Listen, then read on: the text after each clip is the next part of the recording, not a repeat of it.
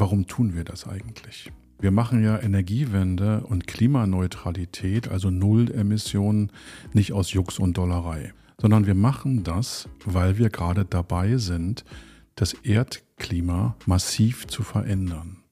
Felix Mattes sagt das. Der Forschungskoordinator für Energie- und Klimapolitik am Öko-Institut beschäftigt sich seit seiner Zeit in der Umweltbewegung in der DDR mit Energiefragen. Er hat mit den besten Überblick, wie es um die Energiewende steht und wie sie unser Land verändert. Und darüber spricht er in dieser Gradmesserfolge. Danach sagt mein Kollege Kaspar Schwietering, was Sarah Wagenknechts Parteipläne für die Klimapolitik bedeuten. Der Gradmesser ist der Klimapodcast des Tagesspiegels und ich bin Ruth Ziesinger.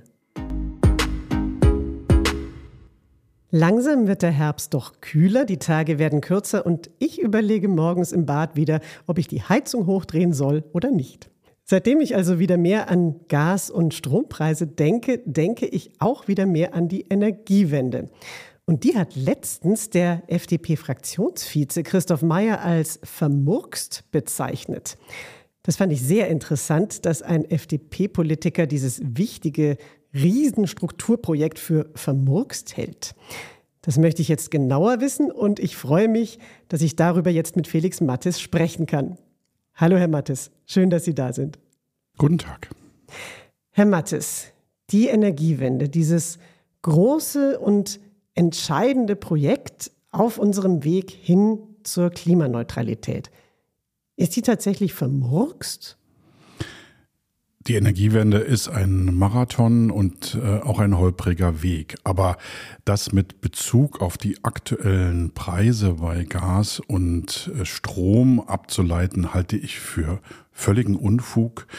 Die hohen Gaspreise, die hohen Strompreise, die wir im Moment haben, haben etwas zu tun mit dem Überfall Russlands auf die Ukraine und den damit einhergehenden Verwerfungen auf den internationalen Energiemärkten. Und sie haben auch etwas damit zu tun, weil wir zu lange auf zu hohe Bezüge von Erdgas von einem problematischen Lieferanten gesetzt haben. Das hat was mit verfehlter Energiepolitik der letzten Jahre zu tun, aber eben gerade nicht mit der Energiewende. Sie sind ja einer derjenigen, die ganz genau darauf gucken, wie die Energiewende jetzt im Moment verläuft, wie sie vonstatten geht. Sie sind nämlich tatsächlich einer von vier Experten, die das für die Bundesregierung machen und den Verlauf der Energiewende monitoren sozusagen. Was schauen Sie sich denn da ganz genau an? Wir schauen uns die gesamte Breite äh, der Energieversorgung und des Energieverbrauchs an.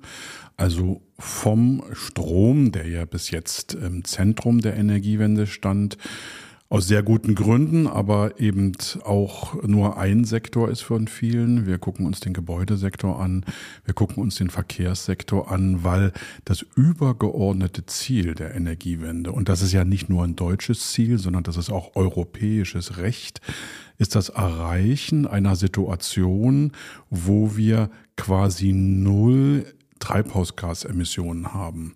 Und wenn man dahin will, muss man in allen Sektoren von der Stromwirtschaft bis zum Verkehr und zum Gebäudesektor und zur Industrie, aber auch bis hin zur Abfallwirtschaft und zur Landwirtschaft die Emissionen auf das Maß begrenzen, was technisch irgendwie geht. Das heißt im Energiesektor auf Null, im Verkehrssektor auf Null, im Gebäudesektor auf Null, im Industriesektor fast auf Null, Landwirtschaftssektor wird ein bisschen schwieriger, Abfallsektor auch. Und weil da noch Emissionen übrig bleiben, werden wir auch einen Teil von CO2-Emissionen unter die Erde bringen müssen oder unter die Nordsee, indem wir das auffangen und in geologischen Formationen sicher ablagern.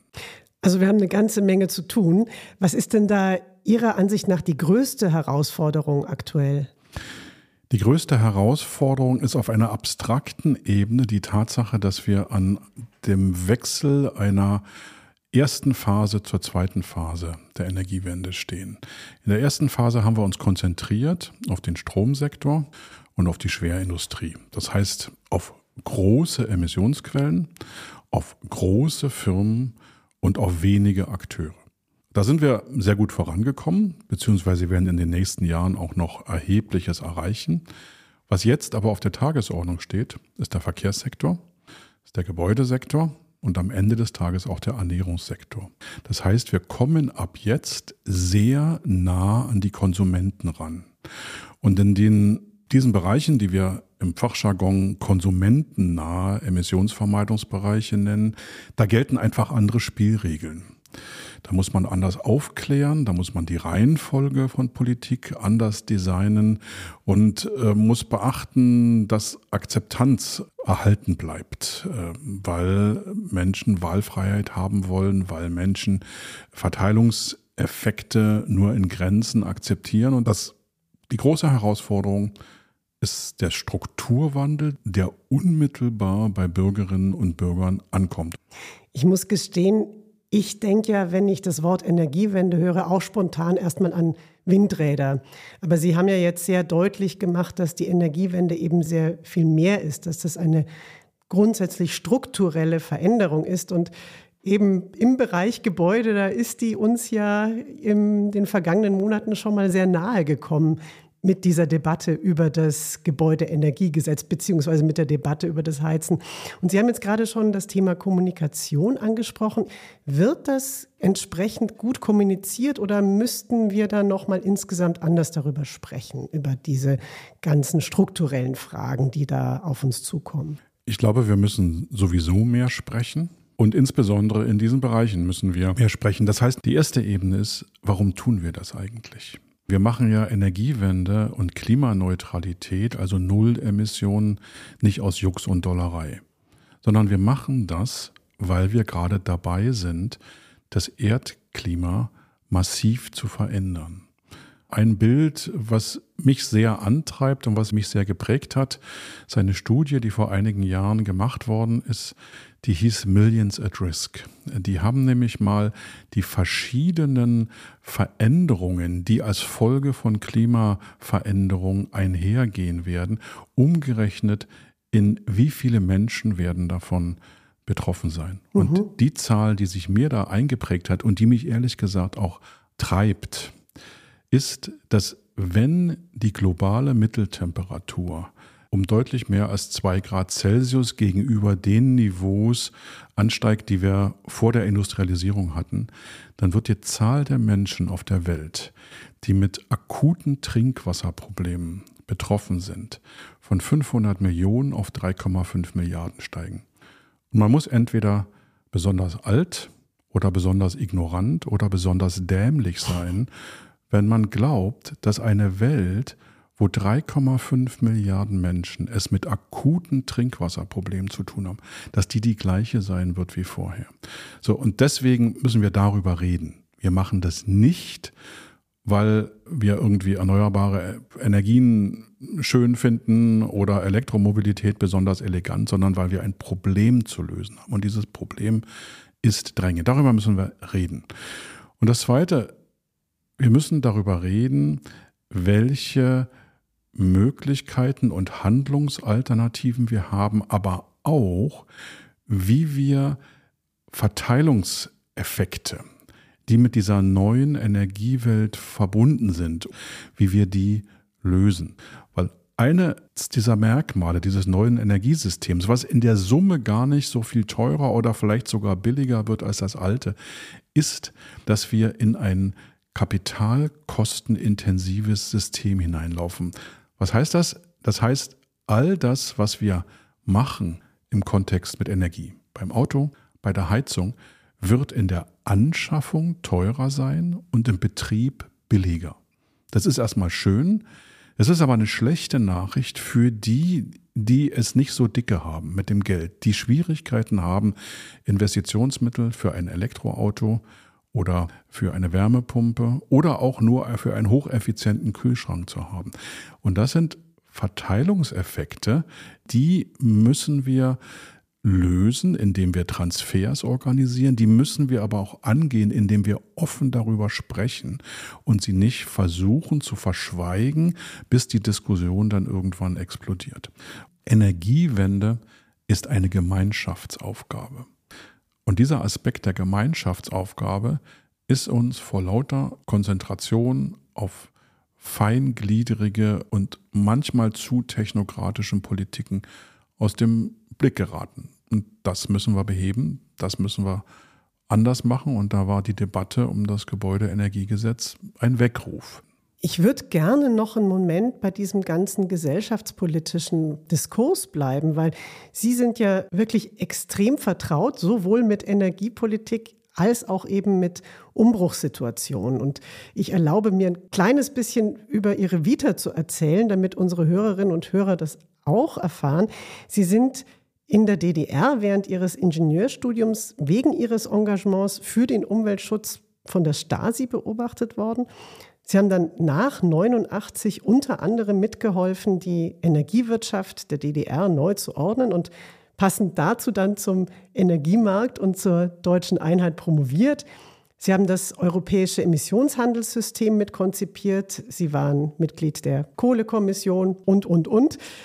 Diese ganzen Erfahrungen von Umbrüchen und neuen Entwicklungen, ich habe das Gefühl, das schwingt bei Ihnen ganz stark im Hinterkopf mit, auch wenn Sie so die Situation heute betrachten.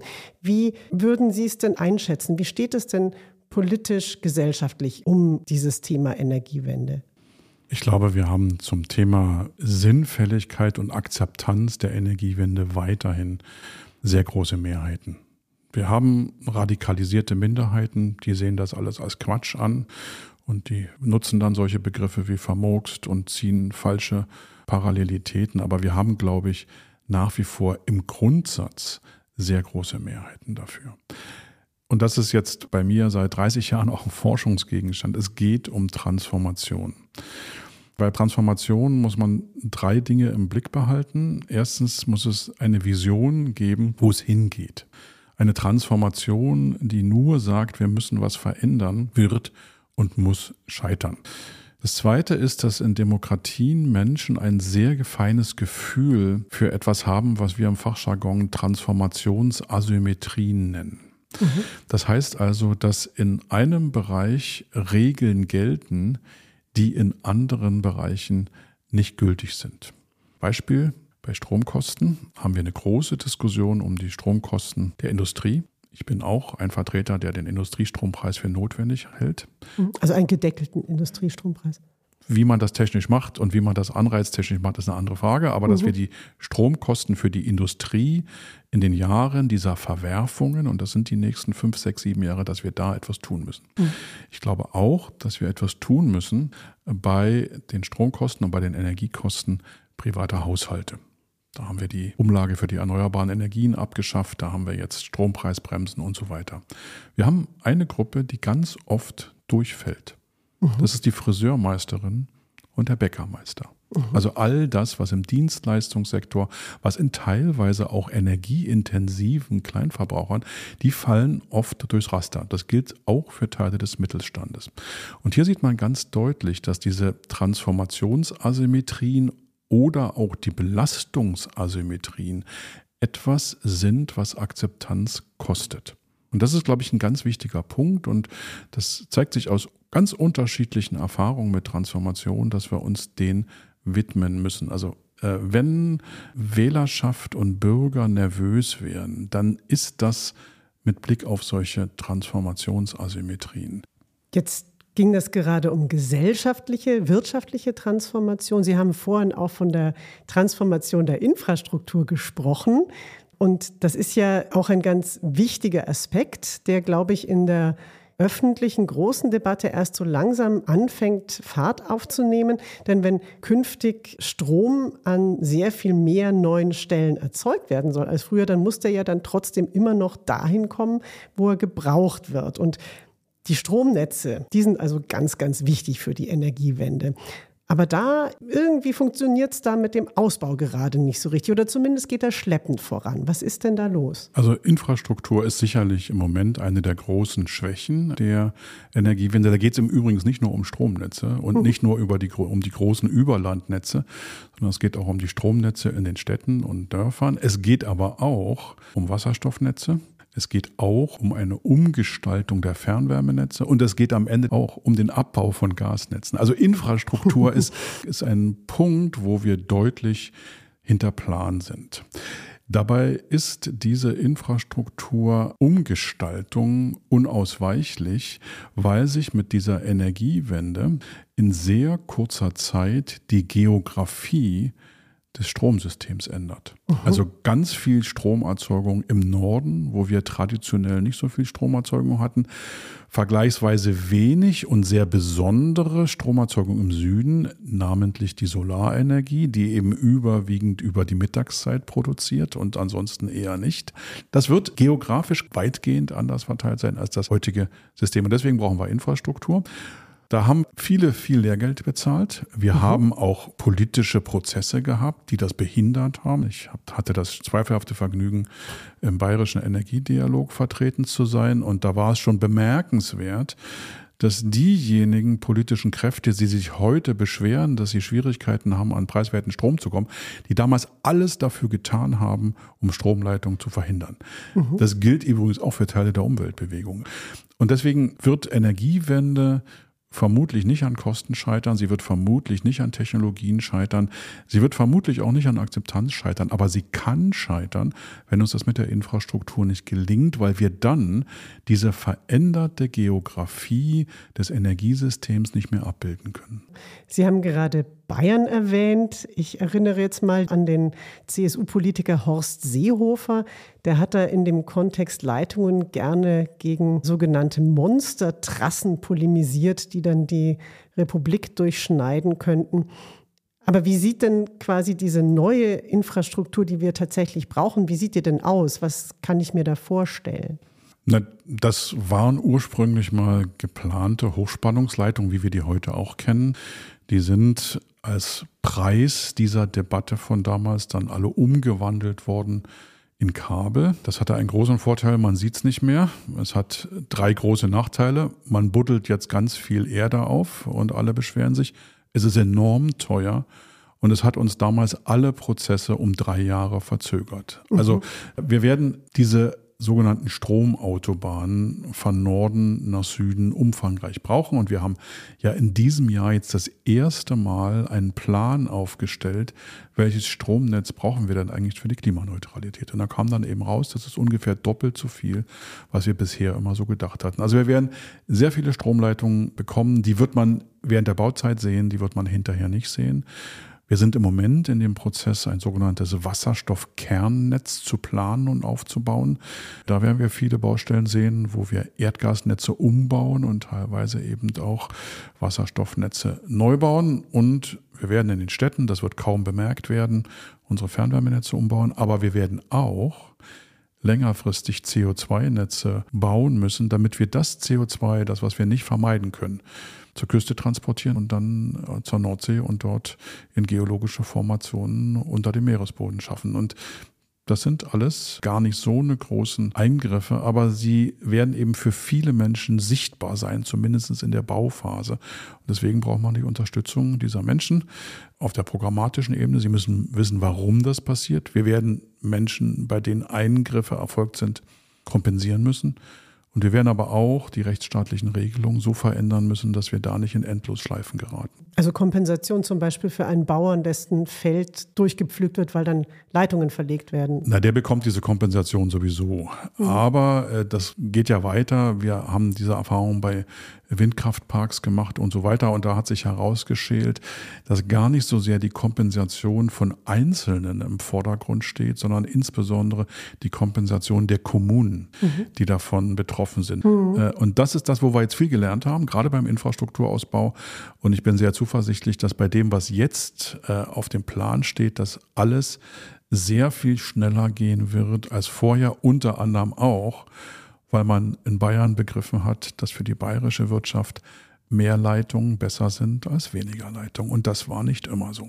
Also es tut mir jetzt wahnsinnig leid, dass ich immer auf den armen Bayern herumhacke, aber Bayern ist kein Vorreiter in Sachen Windenergie, Ausbau Windenergie, profitiert aber eben vom Ausbau der Windenergie im Norden. Und im Norden wiederum zahlen dann aber viele Verbraucher und Verbraucherinnen über die Netzentgelte quasi mehr, damit in Bayern billiger Strom ankommen kann. Ist das richtig? Ja, das ist halbrichtig. Und ich würde da auch versuchen, ein bisschen abzuschichten in der Debatte. Also erstens hat Bayern Widerstand geleistet gegen Leitung. Ist Bayern nicht so besonders vorn bei Windenergie? Bayern ist sehr weit vorn bei Solarenergie. Das muss man der Gerechtigkeit halber dazu sagen.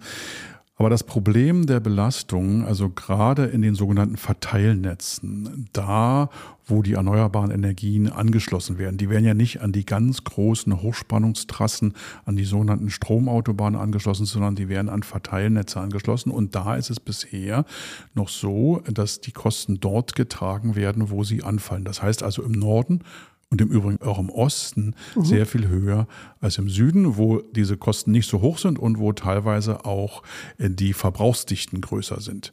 Und hier haben wir einen ersten Schritt gemacht bei diesen Netzkosten für die Hochspannungsleitung, dass die schrittweise bundesweit vereinheitlicht werden. Und wir werden das ganz sicher auch zumindest für Teile der Kosten dieser sogenannten Verteilnetze tun, dass wir da einen kleinen Kostenausgleich schaffen zwischen den Bereichen, wo die Kosten anfallen und da, wo man davon profitiert gibt es viele Möglichkeiten, um das zu tun. Da geht es im Übrigen nicht nur um Norden und Osten und Bayern, da geht es auch um den Westen, da wo die hohen äh, Verbräuche sind. Aber wie gesagt, das ist ein Prozess, der ist erkannt, den haben wir bei den Hochspannungsnetzen, bei den Höchstspannungsnetzen ist der angegangen, steht ja auch im Gesetz, sind wir im Übergangsprozess und wir werden sowas Ähnliches auch machen müssen bei den Kosten, die dadurch entstehen, dass man erneuerbare Energienanlagen anschließt.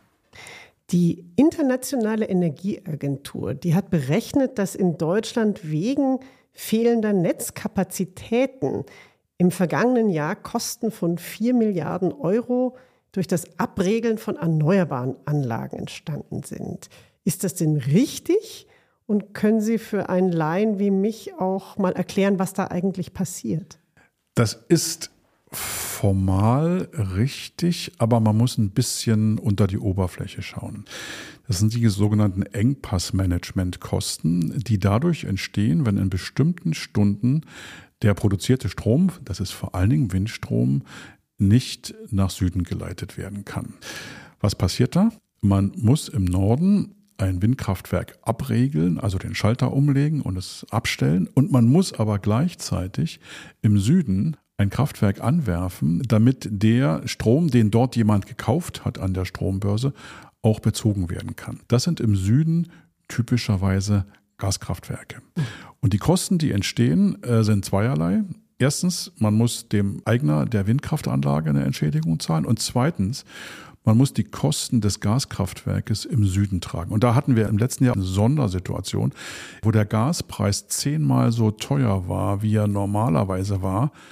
Wegen dem russischen Einmarsch in der Ukraine ist das Anwerfen dieser Gaskraftwerke so ungeheuer teuer geworden. Das wird sich dieses Jahr nicht wiederholen, aber das sind Kosten, die dadurch entstehen, dass die Netze nicht ausreichend ausgebaut werden können.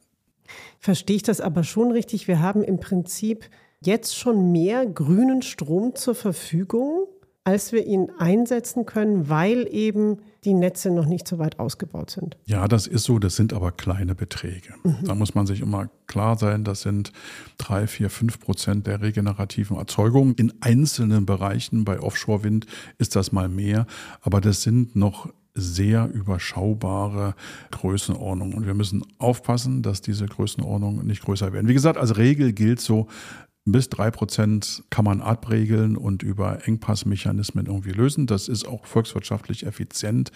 Aber darüber sollte es nicht gehen. Und darüber würde es gehen, wenn wir nicht noch ordentlich eine Schippe drauflegen beim Ausbau der Stromnetze.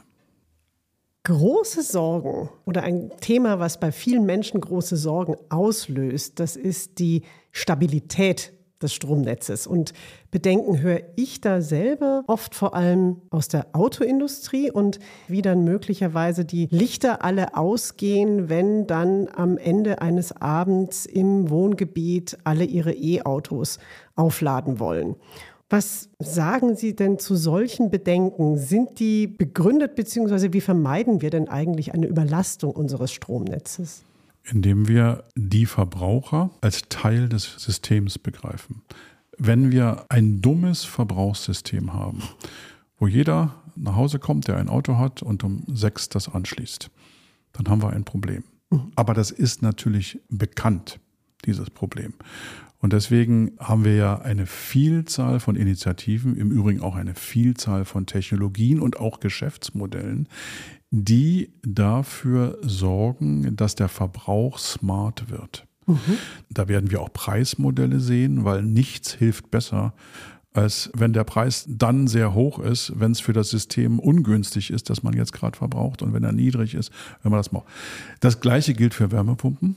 Das gleiche gilt für ganz viele Elektrotechnologien und deswegen ist dieses System, was wir am Ende des Tages kommen und was auch an vielen Stellen erprobt wird, ehrlich gesagt heute schon, ist ein System, was neben einer regenerativen Erzeugung und einem hinreichend ausgebauten Netz auch charakterisiert ist durch intelligente Verbraucher. Mhm. Da habe ich wenig Zweifel, dass das funktionieren wird, weil äh, was man da sieht, wie sich selbst Netzbetreiber darum kümmern, dass der Verbrauch intelligent wird, das werden wir am Ende des Tages hinkriegen. Wir produzieren nicht mehr das, was ein dummer Verbraucher will, sondern der schlaue Verbraucher hat im Blick, was die Erzeugung kann und was die Netze kann und wird unterm Strich deswegen ökonomisch besser stehen. Freue ich mich jetzt natürlich als Verbraucherin, dass Sie mich für schlau halten. Wir werden, denke ich, einfach nicht darum herumkommen, uns auch insgesamt mehr mit Strom zu beschäftigen. Ähm, ich würde jetzt zu den Windrädern zurückkommen, die ja, wie Sie sehr deutlich gemacht haben, ein Aspekt der Energiewende sind, aber bei weitem nicht der ganze. Wenn wir bis zum Jahr 2030, das ist ja der Plan, 80 Prozent unseres Stroms aus erneuerbaren Energien bekommen wollen, dann müssen wir eben kräftig zubauen bei den Erneuerbaren, bei Solar- und bei Windenergie. Das, was man jetzt so liest, ist, dass der Ausbau bei Windenergie vorangeht, aber halt nicht schnell genug im Blick auf dieses Ziel. Wie ließe sich das denn ändern? Also erstens muss man, glaube ich, unterscheiden bei Windenergie zwischen Windenergie auf See und Windenergie an Land. Bei Windenergie auf See, das ist eine relativ junge Technologie, aber mit großem Ausbau und mit auch relativ sicherem Ausbau und mit auch langen Produktionszeiten, weil auf See der Wind länger weht. Und dann haben wir die Windenergie an Land. Äh, die Windenergie an Land ist in den letzten Jahren stagniert. Da ist jetzt begonnen worden, äh, sehr viel zu ändern. Also, dass man die rechtlichen Rahmenbedingungen verändert hat, das Verhältnis zum Naturschutz klarer geregelt hat. Und wir sehen auch erste Anzeichen, dass die Windenergie an Land wieder Fahrt aufnimmt. Die spannende Frage ist, wird das eine Dynamik erreichen, die ausreicht, um das für Windenergie an Land vorgesehene Ziel zu erreichen? Da habe ich persönlich so meine Zweifel, ob wir das in Gänze erreichen werden. Aber wir werden von diesem Ziel vermutlich drei Viertel oder 80 Prozent erreichen. Das ist ärgerlich, ist aber ein bisschen weniger ärgerlich, wenn man guckt, dass wir gerade im Bereich der Solarenergie deutlich über den Zielen liegen, die da gesetzt worden sind. Das heißt also, wir werden auch ein bisschen aufpassen müssen, dass wir bei dieser Planung des Systems und bei der Schaffung der Instrumenten uns Flexibilität erhalten. Mhm. Äh, und gerade diese Verteilung zwischen Windenergie auf See und Windenergie an Land und Solarenergie werden wir immer wieder neu austarieren müssen. Im Moment bin ich ganz optimistisch, dass wir das übergeordnete Ziel, nämlich einerseits 80 Prozent Erneuerbare im Jahr 2030, und das Zweite ist aber noch viel wichtiger, ein System ohne CO2-Emissionen, ein Stromsystem ohne CO2-Emissionen irgendwo so um das Jahr 2035, 36, 37, das wird das erreichen. Und das werden wir auch erreichen müssen, weil wir haben dieses sogenannte europäische Emissionshandelssystem. In diesem System werden im Jahr 2038 das letzte Mal CO2-Zertifikate ausgegeben, die Kraftwerke oder Stahlwerke oder Zementfabriken oder Chemieanlagen brauchen, um betrieben zu werden. Das heißt, in diesen Bereichen müssen wir 2038 in Summe auf Null sein. Und das wird die Entwicklung treiben. Herr Mattes, ich habe Sie zu Beginn unseres Gesprächs gefragt, was für Sie die größte Herausforderung im Bereich der Energiewende ist. Ich frage Sie jetzt zum Schluss, was ist denn für Sie bisher der größte Erfolg? Der größte Erfolg der Energiewende bisher ist, dass wir die Transformation des Stromsystems so weit geschafft haben, wie wir es bisher geschafft haben. Wir haben erneuerbare Energien massiv ausgebaut. Wir haben die Hochrisikotechnologie, Kernenergie abgeschaltet. Wir haben einen sehr gut flankierten Weg für den Ausstieg aus der Kohle geschaffen, auch wenn der schneller gehen wird, als viele das so denken. Und das ist ein Erfolg. Wenn wir die risikoreichen und schmutzigen Technologien so schnell wie möglich und so gut organisiert wie möglich loszuwerden und das Ganze so zu flankieren, dass es keine soziale Verwerfung gibt. Das ist uns im Stromsektor gut gelungen und das müssen wir versuchen zu kopieren. Im Verkehrssektor, im Industriesektor, im Gebäudesektor und last but not least nicht zuletzt in der Landwirtschaft. Herr Mattes, haben Sie ganz herzlichen Dank. Gern.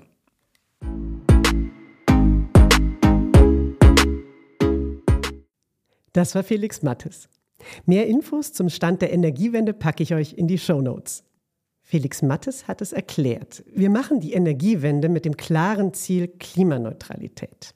Dieses Ziel und auch prinzipiell den Weg der Energiewende teilen bisher alle Parteien im Bundestag. Bis auf die AfD, aber die leugnet den Klimawandel ohnehin.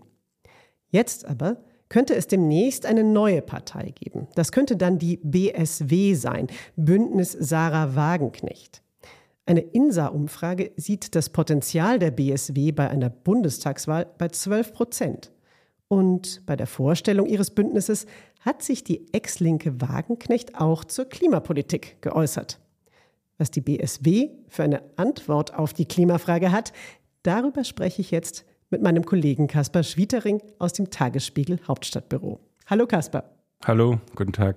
Kaspar, wächst hier eine neue Klimapartei heran?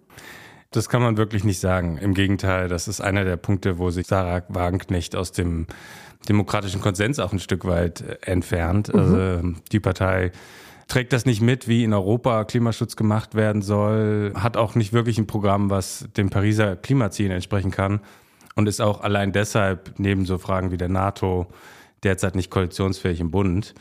Man kann das gut an einer Sache festmachen, das ist das Verhältnis zum europäischen Emissionshandel. Also das ist eigentlich mhm. das zentrale äh, Klimaschutzinstrument in Europa. Das lehnen Sarah Wagenknecht und ihre Kollegen ab, sagen, das macht es nur teurer für die Industrie. Es bringt aber nichts, was nicht wirklich stimmt. Also die europäische Industrie und die europäische Energiewirtschaft hat sehr viel CO2 eingespart in den letzten Jahren weil es einen Preis für CO2 gibt und weil über Zertifikate die Menge des CO2s begrenzt wird. Also es ist eigentlich ein sehr wirksames Instrument, äh, was Sarah Wagenknecht ablehnt und deshalb sind sie sozusagen ja eher eine Antiklimaschutzpartei. Aha, und wie hält sie es dann mit der Energiewende, die potenzielle Anti-Klimaschutzpartei? Ja, sie sagt zum Beispiel, dass es nicht möglich ist, ganz Deutschland auf erneuerbaren Energien laufen zu lassen. Natürlich ist das sehr aufwendig. Das ist ein sehr komplexes äh, System, was da neu geschaffen werden muss. Ist kein Selbstläufer, behauptet auch niemand, aber dass es unmöglich wäre, das ist schon eine steile These. Und jetzt will die BSW ja sogar wieder Gas aus Russland holen. Sie sagen einfach, da wo es am günstigsten ist, holen wir uns die Energie. Also ähm, da fehlt auch die Perspektive oder da fehlt eben auch der Wille. Auch den Verbrennungsmotor will die BSW erhalten. Ja, äh, weiß ich auch nicht. Also, ich auch nicht. Ganz ehrlich, das klingt für mich jetzt eben zwar vielleicht nicht direkt nach, wir leugnen den Klimawandel, aber das ist eigentlich am nächsten daran dran, was die AfD auch in ihrem Programm hat, oder? Ja, da wurde natürlich gefragt, wie wollen Sie es denn machen? Und die Antwort da war dann immer, wir machen es mit Technologien. Mhm. Das ist eine Aufgabe für Ingenieure, den Klimawandel zu verhindern oder Klimaschutz zu betreiben. Da könnte man sagen, klingt im ersten Moment nach FDP. Aber da täte man der FDP wirklich Unrecht, denn äh, die FDP setzt eben sehr stark zum Beispiel auf diesen Emissionshandel und sagt, wir machen das alles über Preise. Weniger vielleicht über Verbote, aber wir nutzen den Preis als Instrument. Insofern bleibt man dann am Ende, wenn man nach Ähnlichkeiten sucht, wirklich bei der AfD. Ich glaube, es richtet sich auch an Bürger vielleicht, die teilweise älter sind, und die diese Sache, wir müssen jetzt alles anders machen und was wir bisher gemacht haben, war falsch, auch als so eine Art biografische Kränkung sehen. Also gerade bei der Frage des Verbrenner aus, das Auto war immer Freiheit und plötzlich sagen wir, das Auto ist was ganz Schlimmes, zumindest wenn es mit Benzin läuft. Für viele, die lieben es am Wochenende zu schrauben. Und das ist natürlich auch schön und ähm, völlig in Ordnung, aber trotzdem ist die Zukunft halt das E-Auto. Und ich glaube, es geht auch ein bisschen darum, dass man den Leuten nicht zumuten will, dass sich alles verändert. Eine Frage hätte ich noch.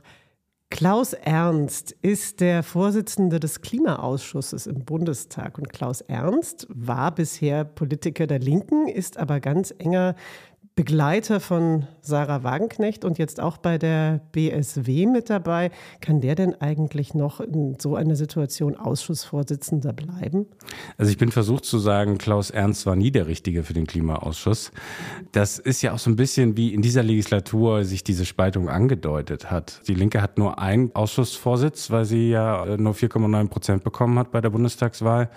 Und es gab ein Wettrennen zwischen Bernd Rixinger und Klaus Ernst um diesen Ausschussvorsitz. Und äh, Rixinger ist nun jemand, der ein ausgefeiltes Klimaprogramm entwickelt hat und Ernst hat aber das Rennen gemacht und gilt eigentlich jetzt auch nicht als, als jemand, der mit voller Werfe den Klimaschutz vorantreibt.